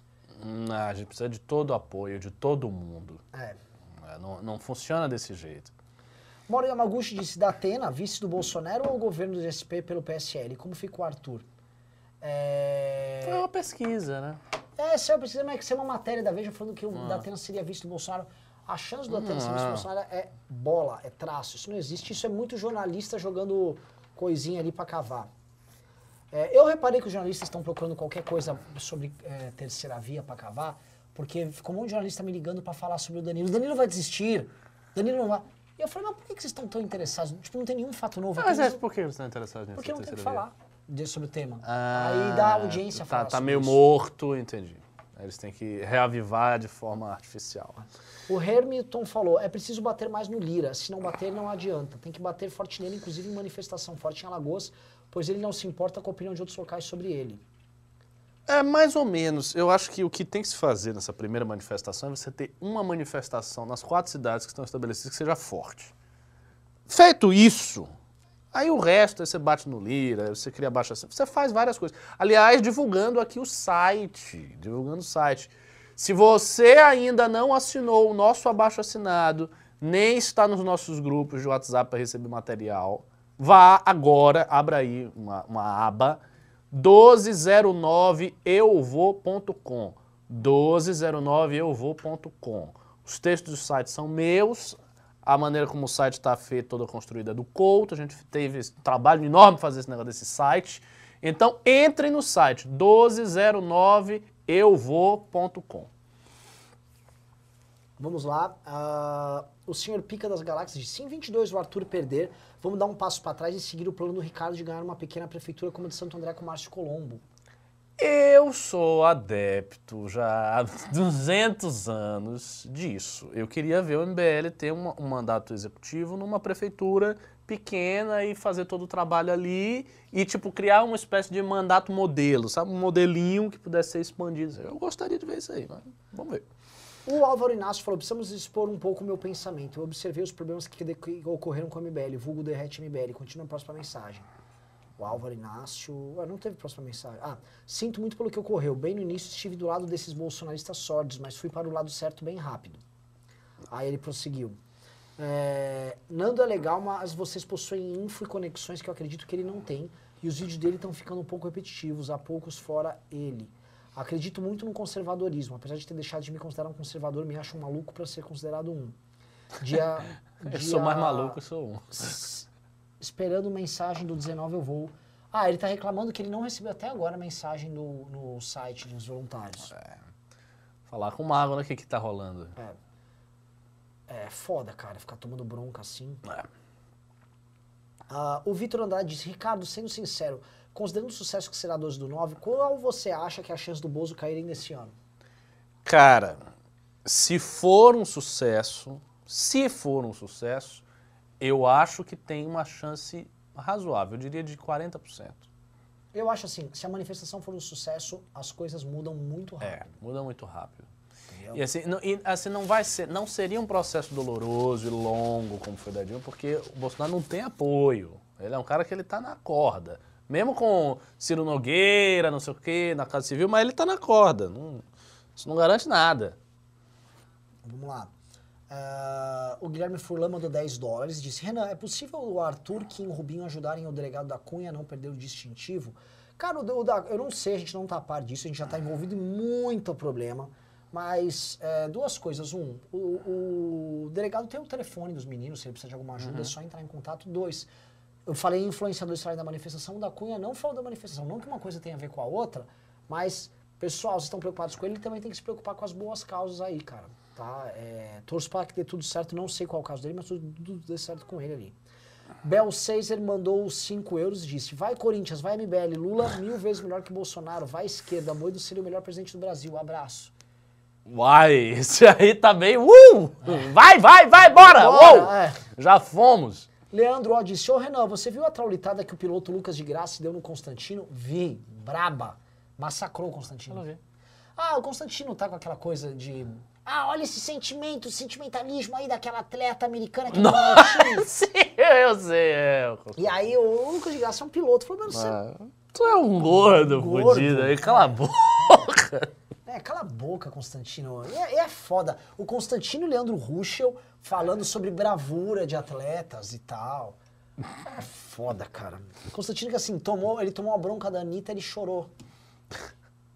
Usou o Constantino. É, cara. o Constantino hoje é um dos caras mais zoados do Brasil. E não era, Maurício Meirelles usou. e não era pra ser. O triste não era pra ser. Ele, ele O Constantino isso. é melhor do que o que ele se tornou. Ele é bem melhor do que ele se tornou. Muito triste a história dele.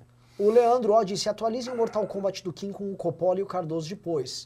Olha, O Cardoso é o Shao Kahn. é, atualiza aí, Totô, como é que tá Kim versus, Kim versus Coppola. Co- Kim versus Coppola ganhou, Kim versus Cardoso. Faz uma enquete aí pra gente saber como é que tá. O Naldo Santos disse, o que acham do Flávio fazendo lobby nos órgãos públicos federais? Em quantos mandatos o Bolsoro e a família tomariam conta de tudo? De tudo que é do Brasil? Jamais. Jamais, vai ser, é que ele tá fazendo aquele bom e velho lobby que, é, que dá pra fazer com os contatos que ele tem. É. A Estela mandou 10 dólares e disse: imprimir os crimes do mito ou 12 de setembro em saquinhos de pão, comida, bolacha, água para divulgação e distribuição para os pobres seria uma boa ideia? Será que é moral ou é apelar demais? Não, não acho que é apelar demais. Eu acho que é contraproducente, porque assim, é um grande trabalho e tal, e distribuir, papá, mas as pessoas que estão recebendo comida, elas não estão muito preocupadas em ir É. manifestação. Elas estão... O Estevão Filpo Oliveira disse: só para dar aquela moral na lei da de lei na manifestação, já que eu não moro em lugar que vai acontecer. Vamos deixar esse lugar um pouco menos pior de viver, tamo junto. Noel Filho disse: Renan, você tem que voltar no Flow para divulgar a manifestação. Arthur Barraquins são grandes porta-vozes, mas já são figuras repetidas e tem públicos paralelos. Para mim, você representa mais o MBL e pode trazer a galera direto para cá. Não concordo, porque os dois lá dariam muito mais audiência e ajudaria muito mais a divulgação. Tá?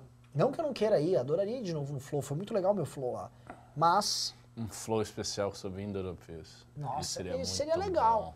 Eu seria citei- muito eu- legal. é, é. Muito legal. Então, é, inclusive né, os indo-europeus usavam cannabis, né? É sério? Pra caralho. Nossa, se o Monark souber Descobri, disso, o Monark é. vira um indo-europeu na hora. Tanto que é uma tradição o uso de cannabis É. entre eles. Você tem algum livro assim, tipo, the tenho. Cannabis? É sério? Não, não, em cannabis não. Mas assim, os primeiros vestígios que começaram a falar, esses caras são os indo-europeus, eram os túmulos, os sarcófagos ali, vamos dizer assim, dos líderes que eram enterrados. É. E aí eles encontraram muito vesti muito vestido de maconha no- nos enterros dos caras ali. E isso foi mantido nos citas. E os citas, que são um povo indo-europeu, descendente direto deles, os citas, todo enterro tinha maconha pra um caralho. Curioso, Os né? citas eram E maconheiros. era um povo feroz pra cacete Muito, ainda, né? muito. Ou seja, esse estereótipo de que o maconheiro é um cara tranquilo, isso é, mo- isso é pós-modernidade. Os antigos, cara, tá, tô tranquilo aqui enquanto eu te dou umas espadadas. Os- os- olha, os citas eram um bicho assim complicado. Complicado. Comia o cavalo, né? Era um povo, Muito. um povo grosso. Cita, Sarma, tá, os medos e os persas. Aquela região ali, cara, era só doido a cavalo. O, o Ricardo Bichner avisou o quadro do Churchill muito em breve. Pro leilão, maravilhoso. Diego Souza disse o que falta para exterminar o bolsonarismo é uma alternativa decente que bata de frente com outras pautas progressistas. Exatamente. O povão ainda acredita que os bolsonaristas são os únicos que se importam com isso. É, não diria que é o povão, mas é- esse público precisa de o que você falou. É uma alternativa muito parecida programaticamente com o Bolsonaro, só que não seja um idiota. Olha, o Álvaro Inácio avisou, não sou de Sampa, mas esse documentário pode ser foda, vou ver. Não, tá ficando legal. Atiro José disse, o Kim tem que debater com pessoas boas do outro lado pra ver que a vida não é fácil como bater em gado nos debates. pra não cairmos no mesmo erro, boa É, mas olha só, assim, o Coppola também, é, claro, mas ele- ele- o Coppola não é fraco não, viu? O Coppola é um cara. Se eu fosse para um debate com o Coppola, eu ia preocupado. Eu ia me preparar bastante. O Coppola não, é fraco, ele é, bom. Ele é bom, ele é bom. Era o melhor bolsonarista. É o melhor Bolsonaro. É que o Kim é muito bom no debate. O Kim é, Kim é um dos melhores debatedores do Brasil, assim, seguramente. Por isso que a gente deu a cadeira pro Kim. Na, ele poderia ensinar várias coisas na Academia MBL, mas eu quis que ele ensinasse a arte do debate, porque ele é muito bom nisso aí. O Rodrigo Heinzen mandou 50 e disse: Conheci o MBL em 2017 pesquisando sobre a reforma da Previdência. E acompanho desde então. Me tornei um doador recorrente. Cadê, cadê, cadê, cadê, cadê, cadê, cadê? Caiu aqui. Ah, no começo desse ano. Meu único arrependimento é não ter começado a doar antes. É, cara, doar pra MBL, cara, é um exercício fundamental. Ah, O Juliano Lerrer disse: Pessoal, já comentei uma vez, tragam o Jaime Spitzkovitz para um news, aula de China e Rússia. Entre em contato com ele, o Pondé pode ajudar no contato. Diego Natal disse: Se a MBL fizesse uns vídeos no estilo do Caspian Reports, faria sucesso. Se tivesse versão em inglês, vou ver. Olha, tudo que tem a ver com o Mar Caspio eu gosto. Keidars 3000 disse: Meus professores da história durante a época da escola foram sempre enviesados, mas o Ricardo conta as histórias de maneira muito interessante. O documentário seria um do baralho. Tá vendo? No Pile disse o cara do Tomás Turbano é cheio de narrativas. o Henrique Lopes disse formação dos estados brasileiros e suas elites políticas até o dia de hoje. Isso é bem interessante porque Isso é bem tem uma função muito prática hoje. Agora uma coisa que é engraçada, tá? Os caras que hoje a gente trata como coronel, a maior parte deles não eram coronéis. É, não, não era. O- a família do Antônio Carlos Magalhães não era, a família do Sarney não era. Foi a estrutura pós-Getúlio. Aquela toda é uma estrutura pós-Getúlio e pós-64. São outras figuras. Os coronéis da velha guarda, esse pessoal quase todo desapareceu. O Ciro é um dos poucos sobreviventes. O Leandro O disse, sugestão, minissérie com episódios sobre personalidades históricas importantes do Brasil. A gente tem uma péssima mania de desprezar a história e nossos heróis históricos. Eu estava falando isso com o Paulo Cruz falei com o Ricardo. Eu acho que a gente tem que ter uma releitura nossa, inclusive, sobre o próprio zumbi.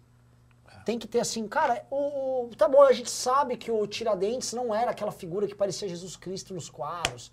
Tá bom, mano, mas ele teve uma função Isso. tal, vamos contar a história dele e tal. Não vamos tentar. dis- Ah, o zumbi teve escravo ou não, não quero E saber outra disso. coisa, os, os heróis das outras nações, eles também são romantizados. Todos os heróis são Sim. um pouco romantizados. Não é que, ah, dos outros é, é aquilo ali. Mas não, é sempre romantizado. Sempre, sempre tem histórias que não aconteceu. Sempre o cara é, é pego num outro halo. Isso faz parte. O Ira do Leão Homem disse: Eu assisto o News desde que parecia o Disney Crush. Ah, na época do Xande. Thaís Beleze, grande Essa é uma menina heroína. né? Ela é. Essa ela heroína. Grande. Isso, tem que ter um troféu pra ela. aí. É, Ela disse: As águias da liberdade estão dando sangue nas ações pro dia 12, mas estamos sentindo falta dos nossos irmãos da fauna mibelística. Vamos lá, equipes. Lutaremos nas pontes, nas ruas e lambi-lambi. Citou Churchill aí.